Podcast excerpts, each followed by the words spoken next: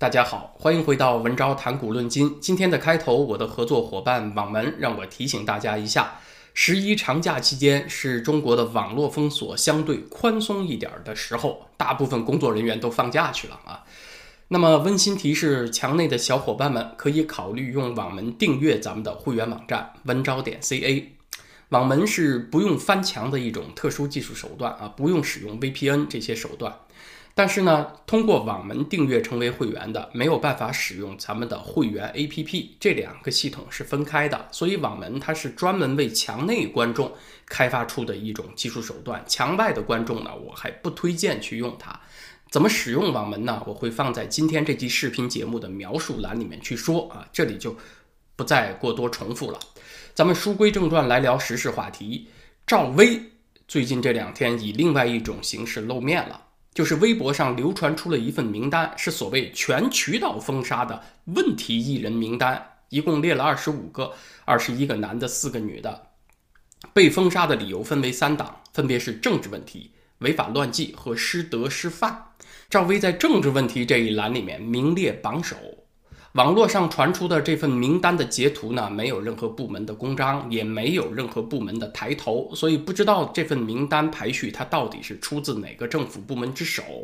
因为名单里面它包括了一大票当前正受到打击的当红明星，所以很多人在传，很多人在讨论。这里面最主要的看点，当然还是赵薇，因为其他人我们都知道犯了什么事儿，唯有赵薇突然间被封杀，社会性死亡，原因到现在都还不知道呢。就连受到强奸指控的吴亦凡，二零一八年传出逃税风波的范冰冰，还有传出代孕丑闻的郑爽，这么几位呢，他们都还只是被归入违法违纪的范畴，而赵薇却被列入了政治问题。可见啊，这份名单传出来的消息是赵薇的问题要严重的多。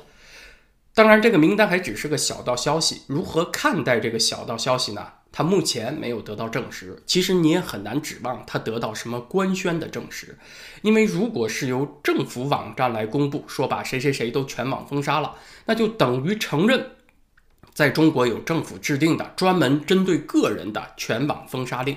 这一般不是政府做事情的模式啊，政府的操作方式一般是。出通知啊，是针对现象说要整治某某某互联网乱象。至于封杀谁，具体到谁头上，那是由平台去操作的。所以这份名单它很大可能只会停留在谣言层面。那是不是说它就是假的呢？也不是啊，我们也有去鉴别它的途径，就是看当局允不允许它流传，是否允许网民去转发去讨论，哪怕它最后被删除了，但是。看当局他是不是会留出一段时间让这个消息去传播。那么截止到我今天早上十月四号在微博上搜索呢，还有很多对这份名单的转发和讨论啊，有一些转发被删除了，但是有不少还留着呢。所以初步来看呢，这份网传的名单是有一些来头的。除了赵薇之外，因为其他人倒霉的原因都尽人皆知嘛，所以这份名单相当于是什么呢？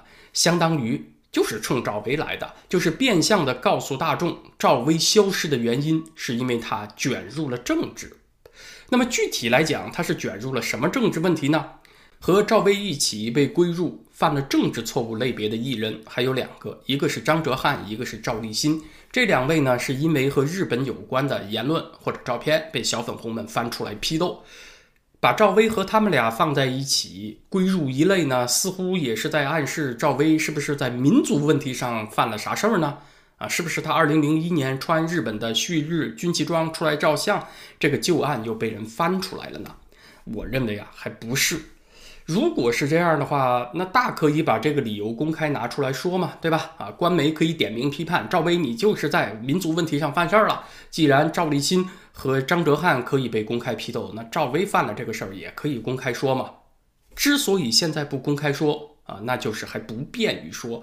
之所以要拐弯抹角的放风，那也就说明赵薇犯的事儿不这么简单。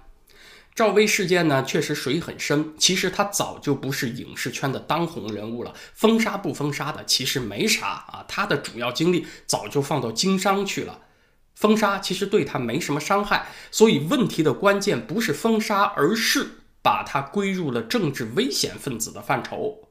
那这意味着什么呢？意味着赵薇的麻烦就不会只到封杀为止了。赵薇在所有犯事儿的明星当中是高层关系最复杂的，在这个领域涉足最深的，这和她的丈夫神秘富商黄有龙有很大的关系。自从赵薇在八月份突然间神秘的社会性死亡以来，就有很多分析指她和她的丈夫卷入了中共的派系斗争啊！如果这一份名单二十五人的名单是来自于当局有意的放风啊，那就不那么简单了，那很有可能就是为。进一步对他采取行动做铺垫了，先给大家打个预防针啊！他现在已经被列入了犯了政治错误的范畴了啊！赵薇夫妇接下来会不会有什么牢狱之灾？咱们就拭目以待。我个人的看法是，赵薇这么一大牌，咣当一下一棍子敲倒，闹出这么大一个动静，他不会是没有什么后果就不了了之的。大家看范冰冰啊，她消失了将近四个月，最后已被罚款。接近九亿元收场，他算是破财免灾了。罚款接近九亿元，这就是个结果。那在赵薇身上，最后也应该会出一个结果，朝哪个方向去，咱们就看吧。啊，我觉得不会那么简单的。那今天剩下的时间呢，我想来聊一下十一期间上映的爱国主义大片《长津湖》啊。上个星期五呢，我才聊了。爱国从来就是一门生意啊！我那集节目说的是《战狼二》，那现在这个《长津湖》呢，就是眼下的一门大生意。它耗资十三亿元，片尾的演职员名单就有一万两千人啊！你说投入这么大的一笔生意，能不可着劲儿赚回来吗？啊，得把韭菜们都赶到电影院里去。所以各路媒体一起上阵，告诉你这部电影是多么多么的牛啊，是多么多么的非看不可。根据新浪网的统计呢，从九月三十号到十月四号。影片上映这几天，票房就突破了十八亿元。嗯，在这个长枪短炮一起鼓吹这部电影的同时，任何质疑这部电影制作水平和历史还原度的评论都被封杀了啊！所以你看，强势割韭菜，不容任何质疑和讨论啊！爱国的生意做到这一步上才叫牛呢。在电影上映期间呢，中国互联网上到处流传这么一句话。叫做没有你的牺牲，就没有我们今天幸福的生活；没有你的牺牲，就没有今天的繁华盛世啊！这里的你呢，指的就是朝鲜战争当中的中共志愿军。所以这部大片是一部宣扬牺牲如何伟大、牺牲如何有壮烈之美的电影啊！在当前中美对峙的背景之下，十一期间推出所谓援朝抗美的电影啊。针对的是谁啊？要达到什么样的宣传目标？那我想大家一眼就看出来了。长津湖战役可能很多朋友还不那么熟悉啊。你比起什么孟良崮战役啊，什么长征里面的飞夺泸定桥啊，可能这个长津湖战役很多人还比较陌生呢。过去确实中共的官宣上没有太高调的宣传它，为什么呢？因为这是一场杀敌八百、自损三千的战斗。根据美国在一九八九年出版的战争系列丛书里面。朝鲜战争的灾难这一册记载啊，中共军队在长津湖战役当中，战斗伤亡两万九千多人，非战斗伤亡也超过了两万人。非战斗伤亡主要是严寒当中的冻死冻伤。整个战役中共损失了五万人以上，美军的战斗和非战斗损失加在一起是一万七千八百四十三人。大约是中共志愿军损失的三分之一，所以呢，如果你从战役结果来看，是中共志愿军的损失远远高于美军的。中共这边是以第九兵团为主力，前方后方总共动员的兵力投入战役的是十五万人左右。联合国军这边投入战役的呢是美英韩三方，总兵员呢是十万人左右，以美军第十军为中间。战役的主要战斗呢，是从一九五零年十月二十七号开始，进行了大约十天。在一线交火的部队，中共大约有六万七千人，联合国军大约三万人。所以在火线上，中共对联合国军有着二比一以上的优势。但是说到这儿啊，大家回过味儿来没有啊？算一算啊，中共志愿军在火线上有六万七千多，将近七万人，损失了五万人以上啊。那大部分人就没有回来啊。这是什么程度的损失啊？都过半了。除了兵力之外呢，志愿军还有一项很大的优势，就是它兵力更加集中。因为中共志愿军入朝的过程是秘密的，联合国军完全没有做好准备。和中共发生初步军事接触的时候呢，麦克阿瑟对于对方到底有多少兵力也没有准确的判断，所以当这个长津湖战役发动的时候，美军的主力第十军配置的过于分散了，它分散在长达四百英里，也就是六百四十多公里的战线上，因为当时他们的主要任务是对付已经溃散的北韩军队，做战争的收尾工作，压根儿就没有预料到会有中共的主力部队出现，所以美军第十军立刻就被分割包围了。这个长津湖战役说一千道一万，咱们简单的说，它就是中共出其不意的分割包围了美军，想一鼓全歼啊，把美国人包饺子了，而美军努力突围这么一个过程。战役的细节呢，今天没时间细说了啊，咱们直接说结果。毛泽东的这个战役目标他没有达到，他给第九兵团司令员宋时轮下的命令是要歼灭韩国的首都师、韩国的第三步兵师，另外歼灭美国的两个整编师，一个是步兵第七师，另外一个是海军陆战第一师。毛泽东的想法是，既然出其不意，那就一定得占个大便宜。就算达不到日军奇袭珍珠港，还有希特勒的白色方案闪击波兰那种程度的战果吧，那也要一刀子捅下去，让美军来个大出血。否则后面的局面就会很不利啊！得一开始就把这个战果做大。但是实际上，中共达到什么样的战果呢？他宣布出来最大的战果。成建制的只歼灭了美军的一个团，就是第七步兵师的第三十一团，也就是这个电影里面所说的北极熊团，缴获了这个团的团旗。但就是这一部分啊，史实上的叙述也有重大的分歧。美军的军史说的是，这个北极熊团大约有两千五百人啊，满编是这么多人，有一千零五十人突围成功了。突围出来的人还有三百八十五个能够坚持战斗，他们还临时编成了一个营，也就是说，突围出来的兵力啊，有一小半。说整建制的志愿军把他全歼了，这是夸大了。但是墙内的宣传他就是这样嘛啊，说我们把你全歼了，你就全歼了，不全歼也得全歼。毛的目标呢是要歼灭美军的两个前锋师，但实际上完成很可能不到一个团，那确实离目标差得太远。而且损失的人数是联合国军的三倍，那你这个战果要去宣扬呢，就有很多站不住脚、经不起推敲的地方。但是呢，美军确实一夜之间撤出了北朝鲜，麦克阿瑟在战略上是受到了奇袭，他确实是把眼前的敌人给估计错了，他自己预计。当前的主要目标是追击那些被打散的朝鲜人民军，他把兵力配置的过于分散，所以一旦受到中共优势兵力的分割包围，他就必须得撤退，得调整战线，重新集结 regroup。所以他在战略上确实是败了这一局。但是美军在长津湖战役当中，战术上有很多可圈可点之处，比如美军陆战第一师的一个连。在中共志愿军一个师的持续进攻之下，居然坚守阵地了五天啊！一个师都啃不下美军的一个连。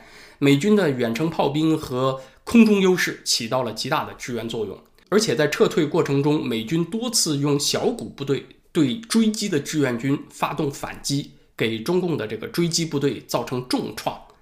啊，整场战役战略。误判的责任是在麦克阿瑟，但是美军在战役当中体现出了极高的战斗素养以及非常娴熟的海陆空立体协调作战的能力。那这些部分呢，都是任何客观研究军史的人不会否认的。放眼到整场朝鲜战争呢，中共的损失是非常巨大的。如果和美军对比啊，和对手相对比，这个损失差距之大。到了其他任何国家都无法承受的程度啊！任何国家都得回来，这个领导人得做出交代，你为什么损失这么大？这个差距大到了可能有十倍那么多。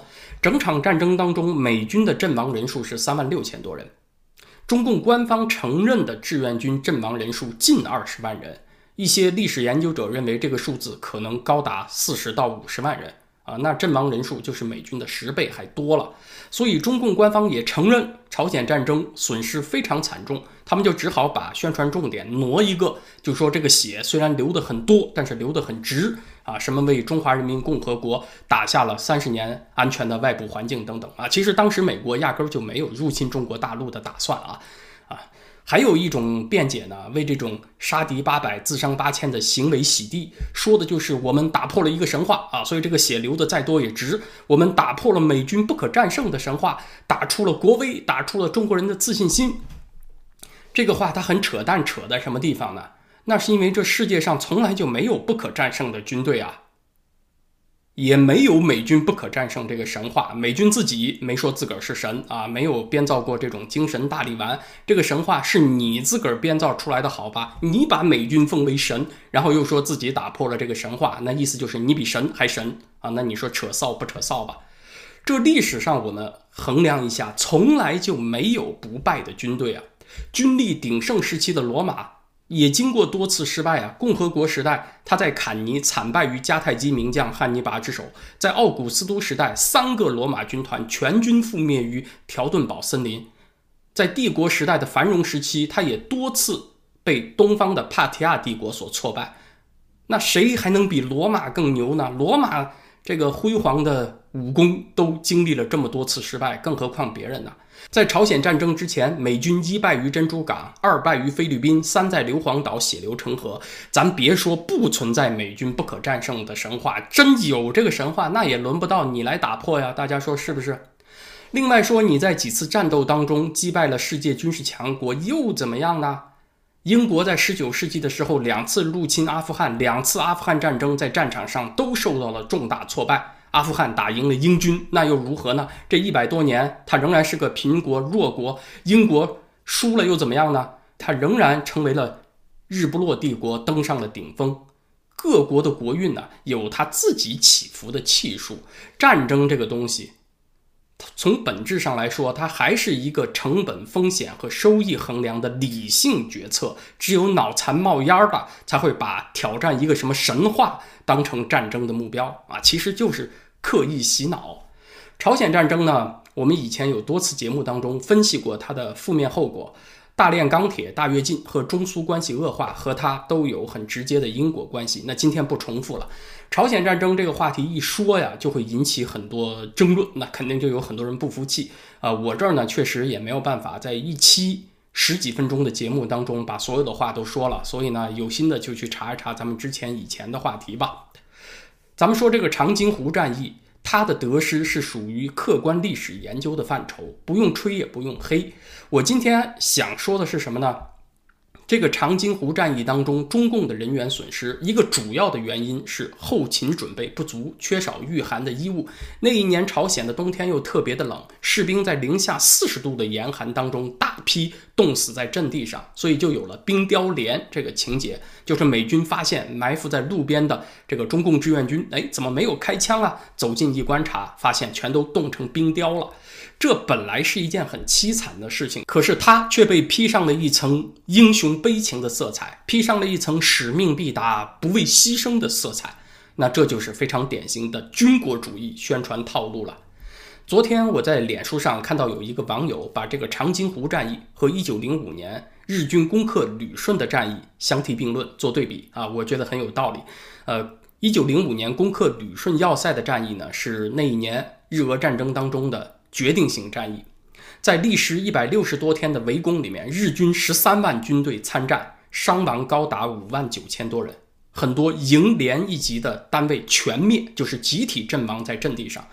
咱们就说日军攻克旅顺要塞的战役，它明明是战术古板、战略失当造成的，日军高层对于现代火力的杀伤力麻木不仁。特别是这个机关枪结合铁丝网混凝土工事构成的防御体系，日军高层对它的威力是非常迟钝的，才造成了这么严重的伤亡，付出了如此惨痛的牺牲。可是这件事情却被日本的国内疯狂的讴歌热捧啊，还真起到了化悲痛为力量的作用。然而，对这么重大的损失负有直接指挥责任的日军主将乃木希典，非但没有被问责，反而被捧成了军神。旅顺要塞外，日军的尸山血海、人间地狱，反而铸就了大日本帝国爱国主义的丰碑啊！反而成了帝国梦的精神大力丸。所以大家就不用奇怪，有对旅顺惨胜的狂热讴歌在先，那就会有二战当中的神风特工队在后，对吧？但是呢，差别在于日俄战争，人家日本还真的是打赢了，而朝鲜战争，中共还远远说不上打赢了。所以总结一下啊，咱们上个星期五才讲了网红做爱国生意，虽然有害呢，但是人家只不过是割两把韭菜嘛，只是要钱而已。而以电影长津湖为代表的爱国生意，就不仅是割韭菜要钱了，人家还要你的命，还要制造炮灰。难道说是要把这种杀敌八百、自伤八千的劲头，也要让今天的中国人捡起来吗？再去和美国人杠一回吗？今天的时事话题呢，就聊到这儿，谢谢大家。明天星期二，我需要去准备咱们另外一个频道“文昭思绪飞扬”上的内容。那么在“文昭谈古论今”这个频道，咱们就是星期三再见了。谢谢各位。